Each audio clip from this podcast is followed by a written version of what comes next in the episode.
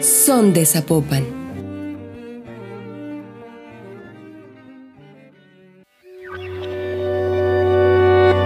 Bienvenidos a Buscando el Genio, el podcast en el que cada episodio tendremos charlas íntimas con artistas de diferentes disciplinas en la búsqueda de sus inspiraciones, la influencia del mundo exterior y por supuesto su genio creativo.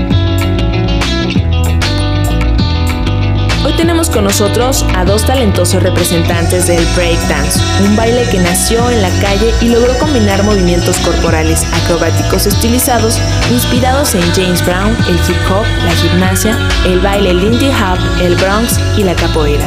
Ellos son Miguel González y Brandon Valencia, conocidos como Castrito y Miguel Ocuns. Por ejemplo, esto del grupo, el colectivo Olocuns, ¿qué significa o de dónde viene? ¿Ustedes lo crearon? Sí. Pues el grupo Locuns se formó en el 2010. En el 2010 fue que, fue que dio este inicio este equipo porque, bueno, más que nada éramos, éramos este, dos equipos diferentes. Un equipo se llamaba Animaniacs y el otro equipo donde yo estaba se llamaba USB. Ah, Ok. Este, al final pues nos conocimos, nos hicimos amigos y formamos Holocuns. En la televisión salió como un, ¿cómo se llama? Unos monitos que eran de bimbo que se llaman Holocuns. Ah, sí, que uno los ponías así como en la pared y Ajá. los golpeas. Ah, Sí, está bien padre. sí. Y hacían hasta, había monstruos, ¿no? Ajá, había como monstruitos, creo que uno los rascaba y olían, no, no me Ajá. acuerdo. O viendo las maquinitas, yo me aprendí el, el movimiento de las flares. Las máquinas de baile. Maquinita, no, maquinita Ah. de videojuegos Ah, de ok, arcade. Hay un juego que se llama Kingdom Fighters y en ese hay un, hay un, digamos, un avatar, ajá, que es el Yashiro y él hace un movimiento de patadas de flares y le, le decíamos las Yashiras y así la conocí. Yo nomás iba a echarle mo- monedas y ver cómo iba ese pote, esa patada Ok. y de ahí me lo aprendí. Eh, lo que comentaba Brandon es que para ustedes fue más difícil porque no había una escuela como tal y justo era como estarle regresando y, y que se viera el movimiento y que nadie les enseñó a calentar. O sea, en ese transcurso no, no tuvieron alguna lesión debido a eso o algo. Lesiones fuertes, pues no, más que esto, raspadas. O sea, si ves, tenemos muchas marcas de, del baile, pero en guerra. cuestión de que caídas y raspadas, pero así como fracturas o dislocamientos, Pues sí, ¿no? También. O sea, bueno, yo en el 2015 me operaron las rodillas, la derecha. Y pues también luxaciones, tirones, desgarres. Eso sí, o sea, por ejemplo, yo lo más fuerte que me ha pasado es lo de la rodilla. Eh, un menisco, ¿no? Como que Ajá, no estás menisco. al 100. ¿Cómo, es- cómo Sí, estuvo se, eso? Se me quebró el menisco. Se me quebró una parte del menisco y había dos opciones. Que en la cirugía, que me quitaran esa parte rota o que me pusieran como un reemplazo, como una plaquita. Y a mí me la quitaron. ¿Y no te afecta eh, actualmente? Pues no, la verdad que es que me siento mejor, obviamente me siento diferente. A veces se cansa un poco más rápido la pierna. ¿Y poco, eso te pasó mientras bien. estabas haciendo algo? Sí, mientras estaba bailando, pero igual fue por, ya fue por tiempo atrás, de que estaba haciendo como, pues no tenía la conciencia de muy bien de lo que estaba haciendo, de algunos movimientos. Entonces me fui lastimando así poco a poco sin darme cuenta hasta que ya necesitaba ahora sí. O sea, ya te dolía tanto que tuviste que hacer algo por Sí, eso. hubo un día en especial que estábamos bailando en el centro, de hecho, haciendo shows. Y, ba- y, o sea, hice una entrada y me salí y ya, ya no podía estirar la rodilla. Y como ustedes hay más colectivos, o sea, al principio me comentabas que había dos, dos este, colectivos, ¿ahorita todavía existen? ¿Se han hecho más o se, solo son ustedes? Pues ha habido nuevos, ¿no? Hay nuevos equipos. Algunos, por ejemplo, del tiempo cuando empezó él, este, ya ahorita no se separaron como, como equipo, Ujú. pero ahorita han surgido otros nuevos equipos también. sí. Entonces sí hay más cruz, pues hay, hay, este, es como todo, fue generacional. Estamos hablando que era un movimiento, es un movimiento de jóvenes, pues también lo hacen los adultos, pero es más fuerte juvenil. Sí, tiene como una cierta vigencia, ¿no? Hay como rasgos de que puedes ser competidor, pero es como el fútbol, ¿no? Llega un tiempo en que ya no puedes competir. O sea, profesionalmente hay una fecha, pero si lo haces en tu vida diaria, o sea, ¿cuál es la edad? ¿60? ¿Podrías seguir? pues puedes seguir compitiendo. Hay gente que tiene cincuenta y tantos y sigue compitiendo. Diferentes categorías, ¿no? Pero tu cuerpo ya no es el mismo en recuperación, en fortaleza, en estamina. para O sea, durar. si te lastimas, a lo mejor ya... tu ya- recuperación no va a ser como de un niño de que puede bailar hoy en la tarde, así como Castrito. ¿Cuántas veces entrenas al día? ahorita dos. ¿Dos horas? Dos veces al día. Ah, dos veces al día. ¿Y cuánto tiempo?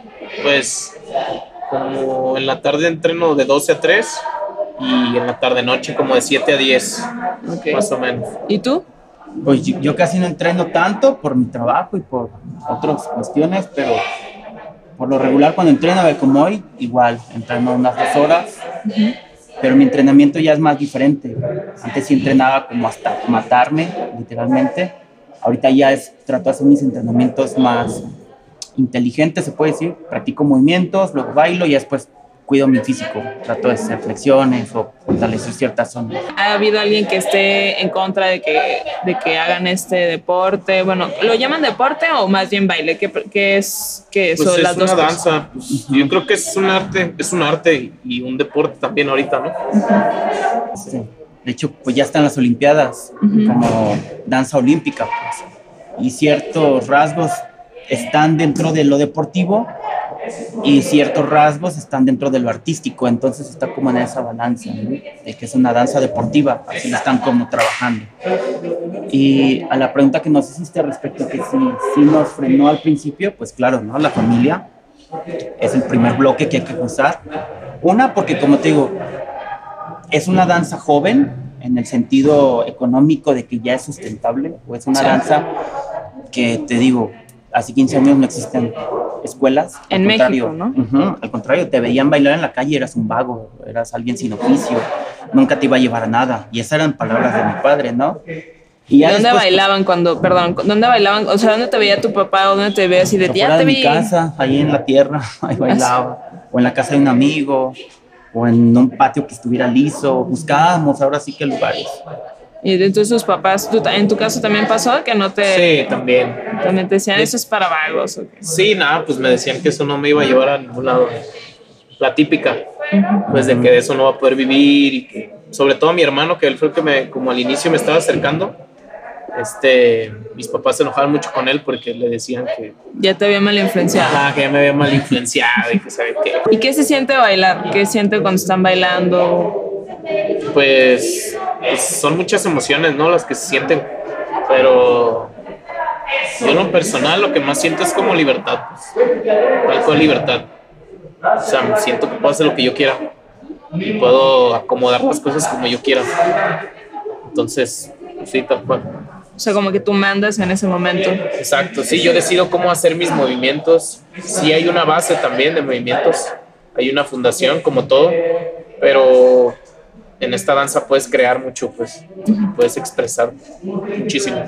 Y como no hay muchos límites, pues está, te sientes muy libre. pues tal cual, como dice Castito, libertad. Si eres libre de expresarte. Y también es como un momento fuera de todo contexto de trabajo, de casa, o sea, de todas las presiones que existen.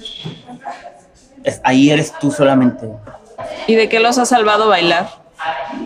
No, pues de un montón de cosas, ¿no?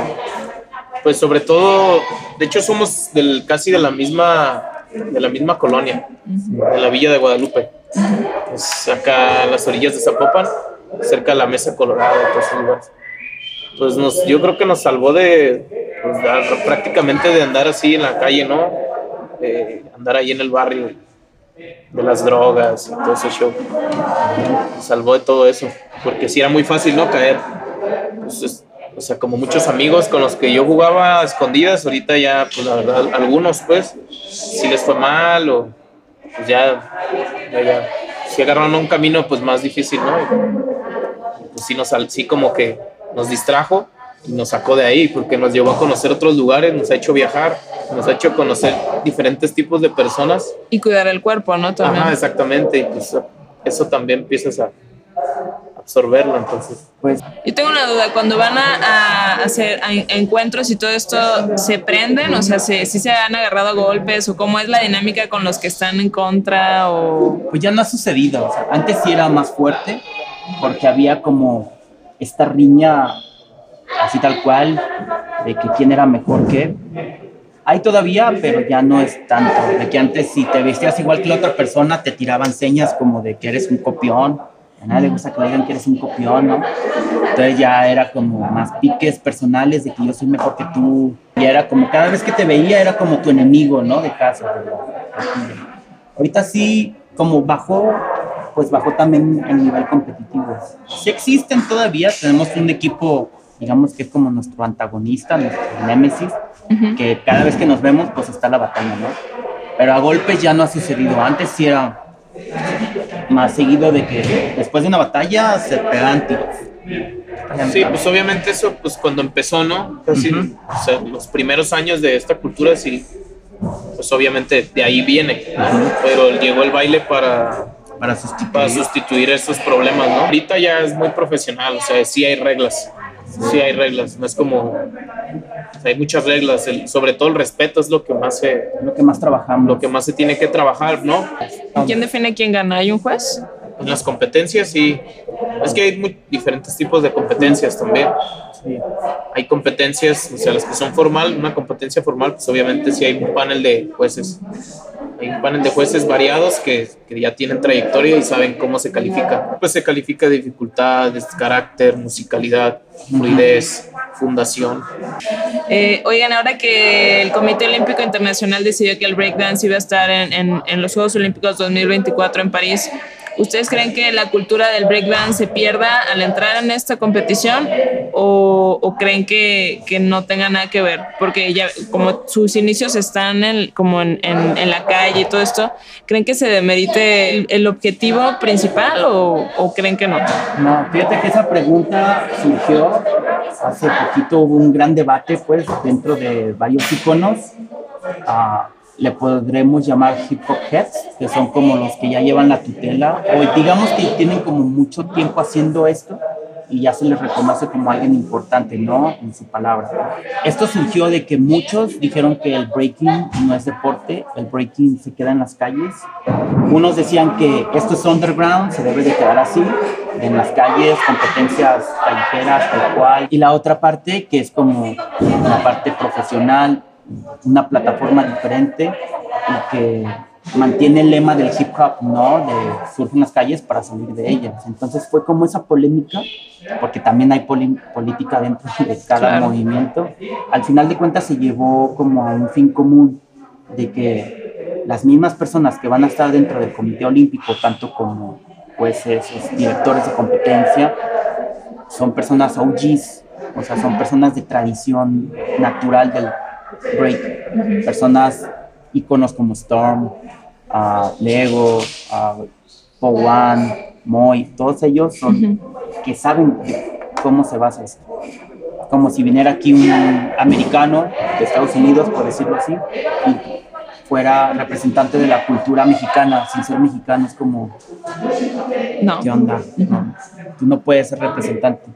Esa, esa era como una analogía de lo que estaba pasando, porque querían meter a personas de gimnasia varonil, ¿no? De manos libres, y es como, no, o sea, ellos no pueden calificar esto como un deporte, hasta que estuviera como una forma de jueceo imparcial. Y que no sea subjetivo, como es que a mí me gusta esto y así, no, sino hay un porqué, tablas con score y calificaciones muy justas.